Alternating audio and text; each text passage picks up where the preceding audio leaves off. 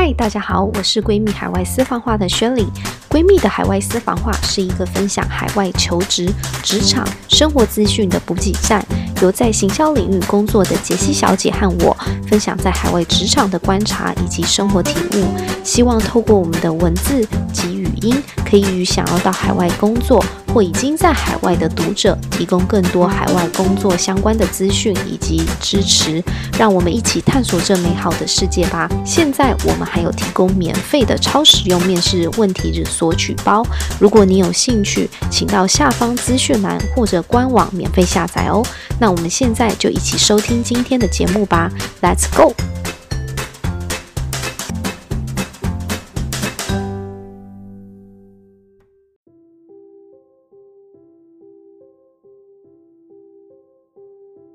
各位闺蜜海外私房话的朋友，大家好，我是薛里。Hello，大家好，我是杰西小姐，好久不见了。真的，我们其实已经快要一年多没有见了嘛。然后，因为我现在人在戏谷，然后 jesie 是在台湾，因为最近这个疫情的关系，也没有机会回台湾，但是。我觉得蛮开心的，就是我们这次呢有收到《天下杂志》的一个邀约，请我们一起分享关于最近非常红的一本书，叫做《零规则》。对，这本《零规则》呢，它其实就是 Netflix 是它的呃创办人 Reed 和他邀请一位呃影视的教授 Irene，他们邀约了公司两百多位的员工做了一个访谈，然后最后集结而成的一本呃相当扎实的内容。它这整本书，它是总共有三大架构，那其实是把九大思维串起来说的一个故事。那今天呢，我们就会针对这个内容呢，跟大家来做一个分享。对，而且我们最后呢，会有一个抽书的活动，所以如果你对今天的内容感兴趣的话，请一定要听到最后，然后我会公布怎么样能免费获得这本书。对，真的是很棒，希望大家能够跟我们一起来听听。那哎，像薛玲，你在那个美国有看 Netflix 吗？因为像我知道说最近很红的那个 Emily in Paris 啊，就是大家都在讨论那个内容。嗯、那像你在美国，你除了我不知道你有没有看 Netflix，然后或者是说你觉得它跟其他平台影音串流的比较的话，你觉得它的优胜点是什么？有，我觉得其实在美国，每一个人其实花蛮多的时间在电视上面，然后尤其现在有很多不同的影音串流平台都兴起了嘛，比如说像 Netflix，其实大家最熟悉的，包含 Apple 的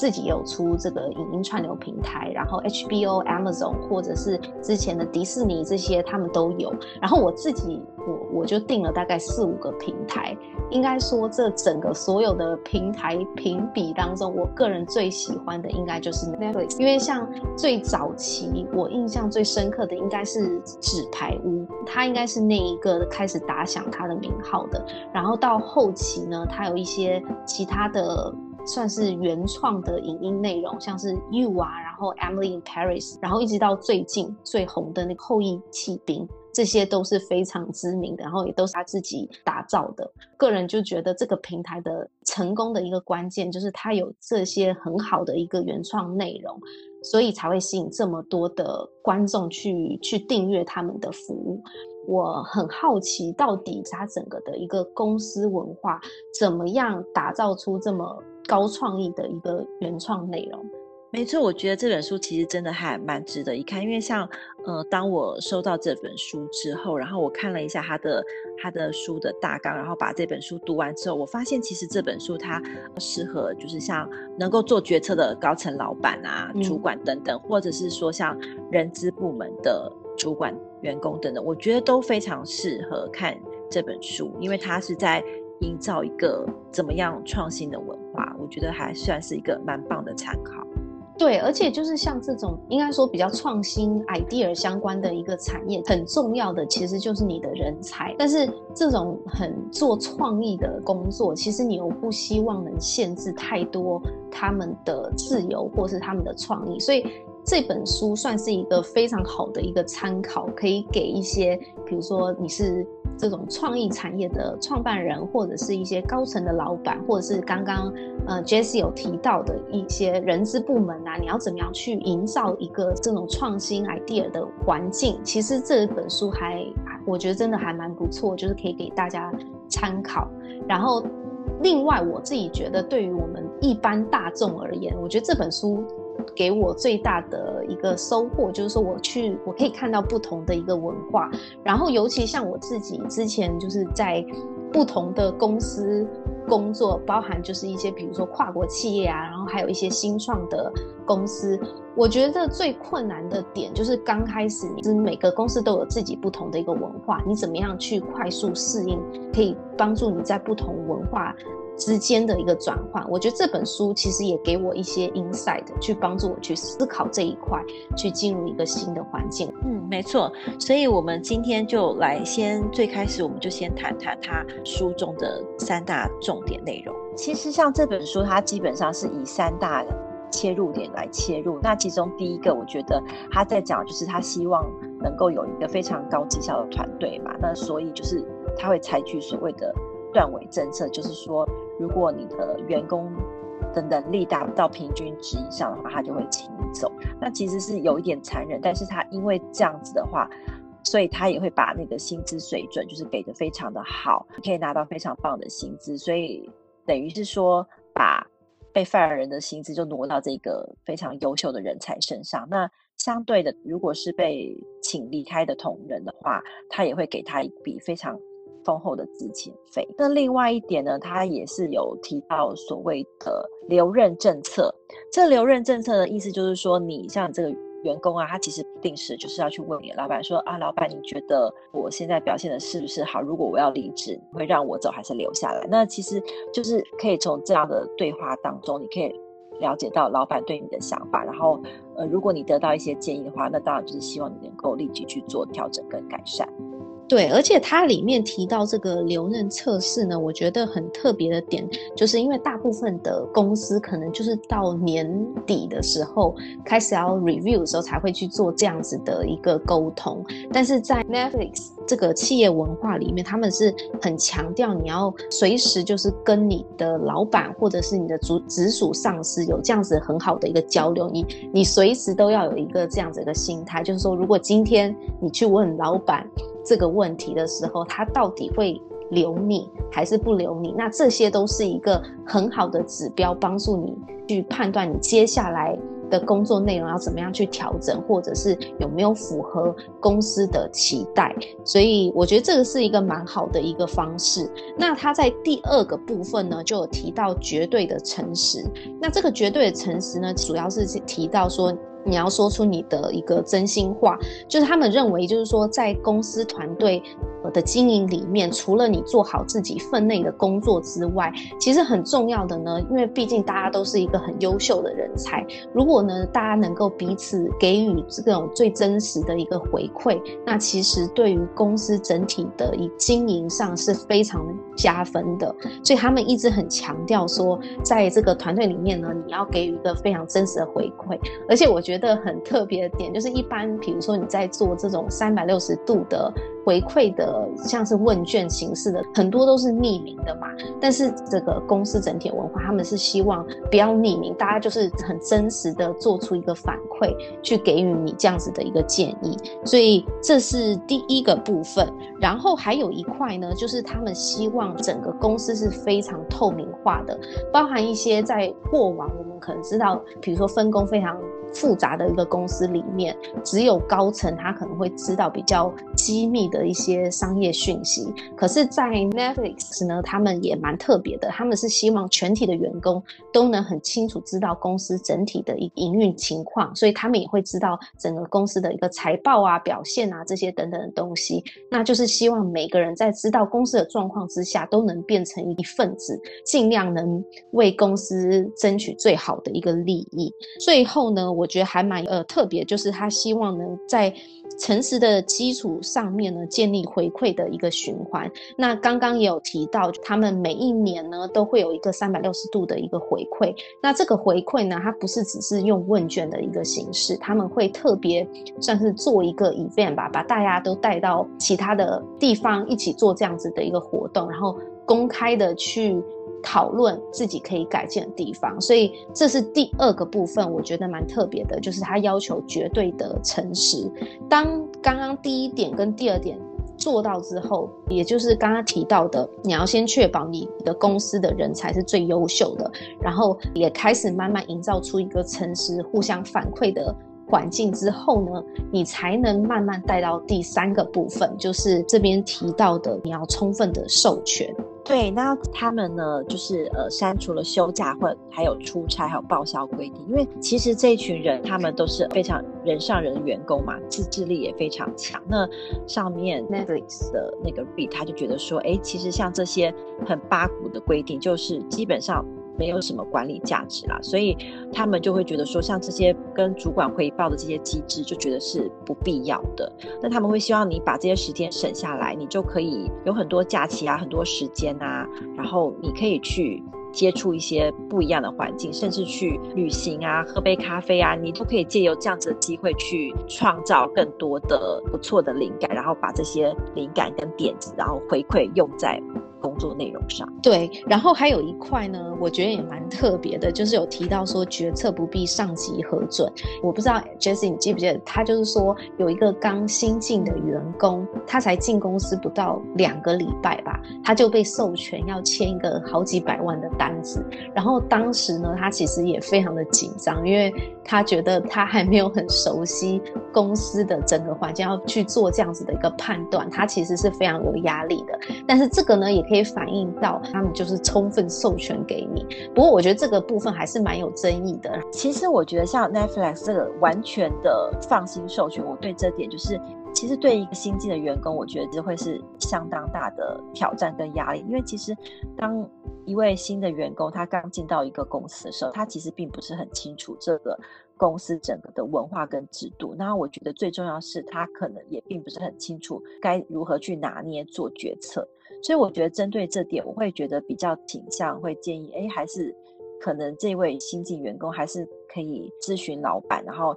由老板给一些比较大方向的方针。我觉得可能这样子。比较可以做出正确的决策吧，真的。而且我我自己整体阅读完这本书之后呢，其实也有一些想法。虽然大部分我是觉得他们这个企业的文化其实是还蛮值得参考的，但接下来我想跟 Jessie 讨论的就是说，我们实际阅读完这本书之后，我们的一些观点，还有我们自己所在的产业，去分享我们对这本书的一个看法。这本书看完之后呢，我觉得它有一些部分其实是非常适合不同产业都可以去参考，当然也有一部分呢，我会比较有争议性的，可以分别来谈。那我们先来讲讲，就是我个人觉得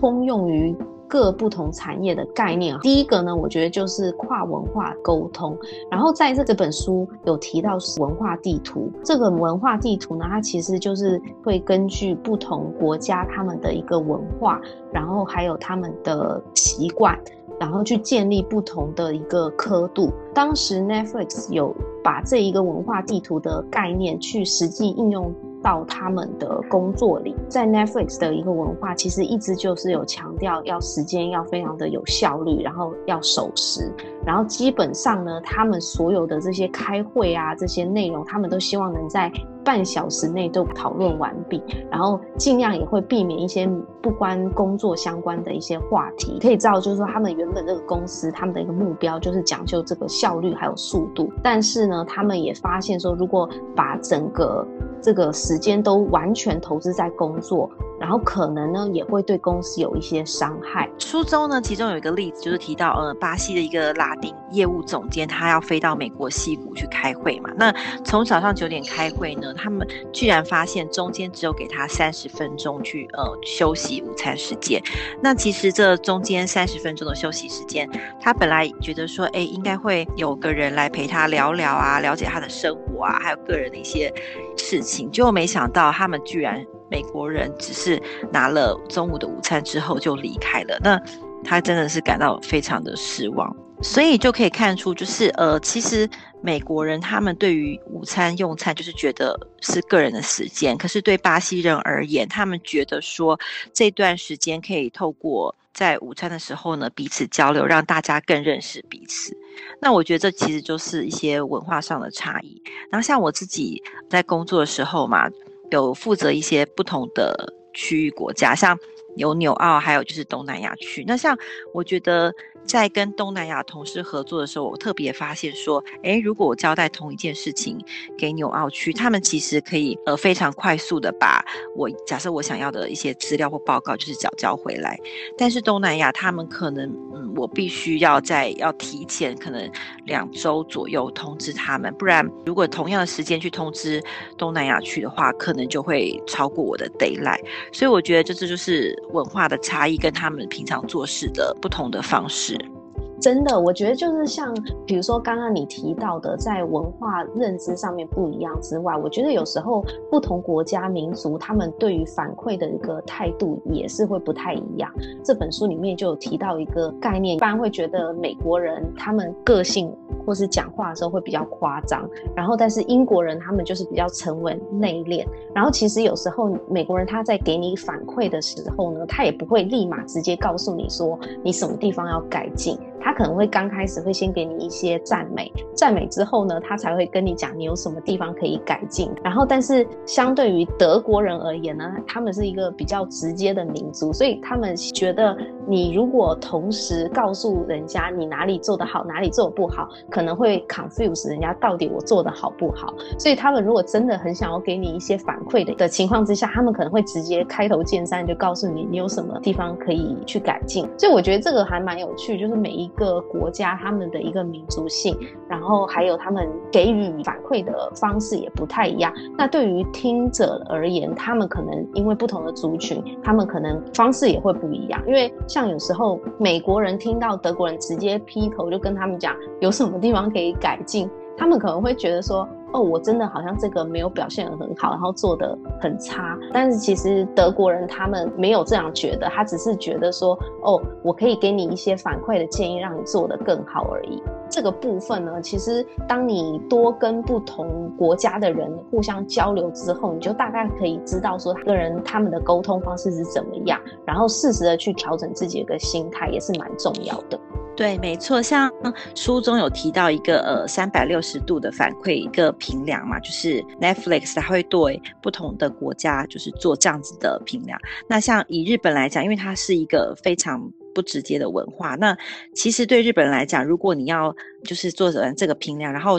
他们就是后来就是希望说，哎，可以继续做现场的评量。那其实对日本人来来说是相当的觉得诶不可思议，你怎么有办法直接给予反馈？他们觉得会有点不自在等等的。但是对日本人来讲，他们其实就是也非常的严谨，做事一板一眼。所以当老板上面交代下来这样的工作任务的时候，他们会非常非常认真的来看待这件事情。所以他们的准备呢，却是非常的有条理。对 Netflix 来讲，他们会觉得，诶日本人虽然他们这种比较。不直接的文化，但是他们这种认真的态度，反而那个评量是做的是最好的。他在里面有特别建议说，如果你是跟一些比较不直接文化的员工在相处，你可以尽量的跟他们充分的沟通，然后适时的找一些时间去做这种三百六十度评量，其实都可以让这些比较不直接文化的员工，他们可以表现更好。然后其实对整体的公司的发展还有进步也都是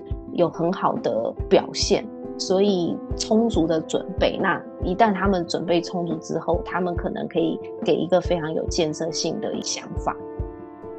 然后呢，接下来他也有提到说留任文化 keeping test，那其实主要就是有说到，当就老板要维持这种高绩效引导，他们可能需要就是运用这个留任政策去思考，就是如果今天团队里面有人他要离职或跳槽，他会不会极力的去挽留？如果今天他觉得这个人不够好的话，其实他应该要主动就是告知这个员工，然后做到这种充分沟通的目的，然后不只是。老板上而下的方式，其实他这边也有提到，就是反向的留任测试，主要就是希望说员工他自己也可以去思考这个问题，就是说如果今天我要离开，我老板会不会挽留我？对，没错。其实我觉得像。一般在公司，很多时候我们都会有 one on one 的 meeting 嘛，就是你每段时间都会跟老板一对一，哎，聊聊你工作最近的近况啊。其实我觉得就可以问问老板，如果他给你的新的工作，或是呃未来有什么工作，他有什么建议，或他觉得你之前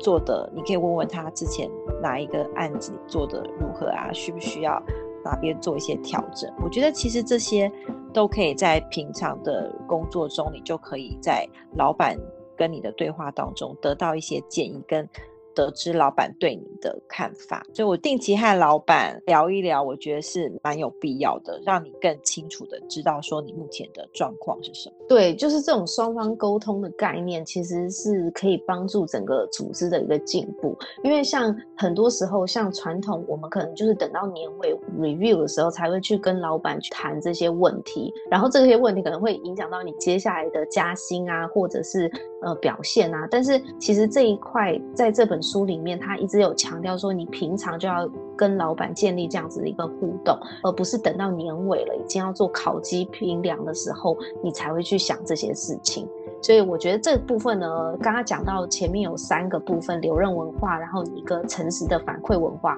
然后还有就是说对于这个诚实直言的一个定义，嗯，我觉得都是一个蛮好的一个参考。但是呢，接下来他这边书里面也有提到一些点，我个人觉得是比较难模仿的地方。其中一块就是他有提到百分之百的充分授权，然后他在这里面有提到一个叫做大数理论。因为其实像我们在公司一般来讲，很多时候呢，就是老板他决策好了，然后告诉我们员工要怎么执行、怎么去做嘛。但是在 Netflix，他他其实非常强调，就是说的老板其实基本上他算是一个在树根的概念，他必须要提供足够的资讯给呃他的员工去做决策，而不是这种由上而下，老板决策好告诉你怎么做，因为他们觉得每个人的创意都不一样。然后，既然找到的都是一个很高品质的人才，其实应该要更相信他们，给他们百分之百的授权。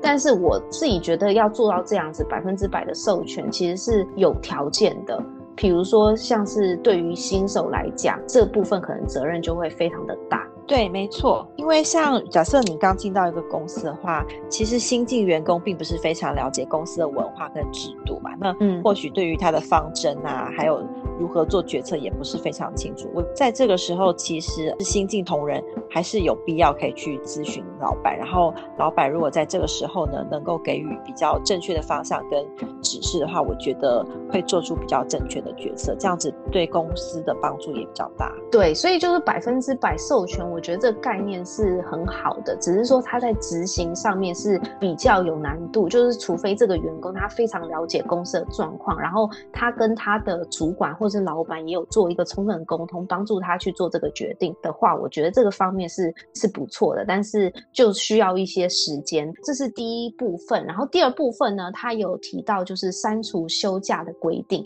因为一般企业他会规定就是一年里面可以休多少天的这个假嘛，但是在 Netflix 就没有这样子的一个规定。对，所以说像譬如说你休假的时候，像我们假设在公司，我们其实都会观察整个部门或大公司的就情况嘛，譬如说假设老板他会愿意休个几天假，或同仁也会休假出去旅游啊，等等。你会觉得说，哎，如果你休假，你也会比较放心。那如果说大家都没有休假，每天都是不断的工作，不断的工作，我想就算你有一些规划，我觉得碍于整个 team 的氛围，我觉得可能也不太敢请假，怕会到时候请了假之后啊，会不会留下不好的印象啊，或者是因而影响考绩？我觉得这点是真的，就是还是要看。整体的状况真的，而且像现在，比如说美国，很多时候会有 work from home 嘛。当然，有时候公司会说，如果你要 work from home，你可以去提出申请，这个是 OK 的。但是，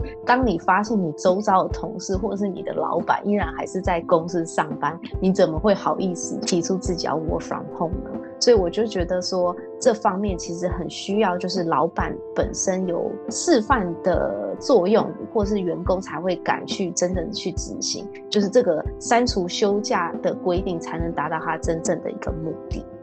好的，以上呢就是我们看完这个书的一些感想。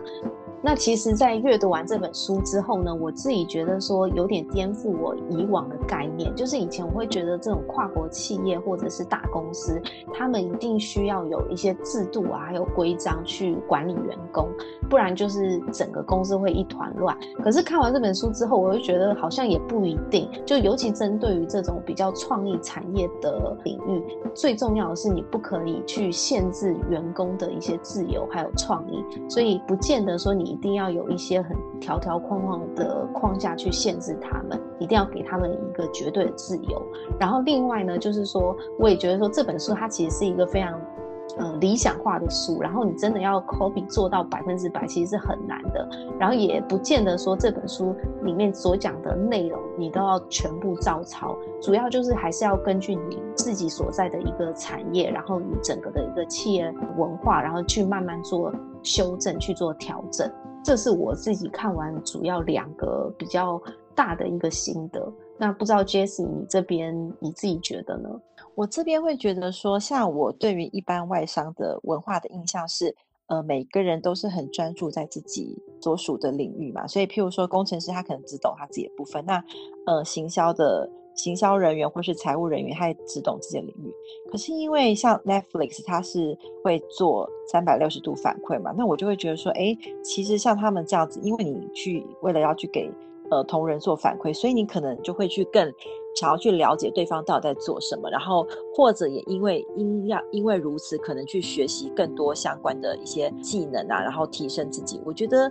以这块来说的话，那其实相对的，他也提升了所有。员工的能力，那我觉得这无形中也对 Netflix 来讲是一个资产的提升，真的。所以以上呢就是我们的心得。那最后我们也来公布一下，就是这整个的抽书活动好了。这次非常能感谢，就是天下杂志有提供给我们读者三本书。如果你对我们今天讲的内容有兴趣的话，那记得就是你可以晚一点，我会把这个音频上线，然后也会有一个脸书的 po 文，会把脸书的连接放在我们的资讯栏，可以帮我们按赞这篇脸书文，然后。分享给更多人知道，然后记得要把它设定成公开。最后在我们 po 文的下方留言，然后 tag 两位朋友，就可以有机会获得这个抽书。那今天非常感谢大家的收听，希望如果你你觉得这本书听完有很多的想法，也欢迎跟我们留言讨论哦。今天就到这里，拜拜，拜拜。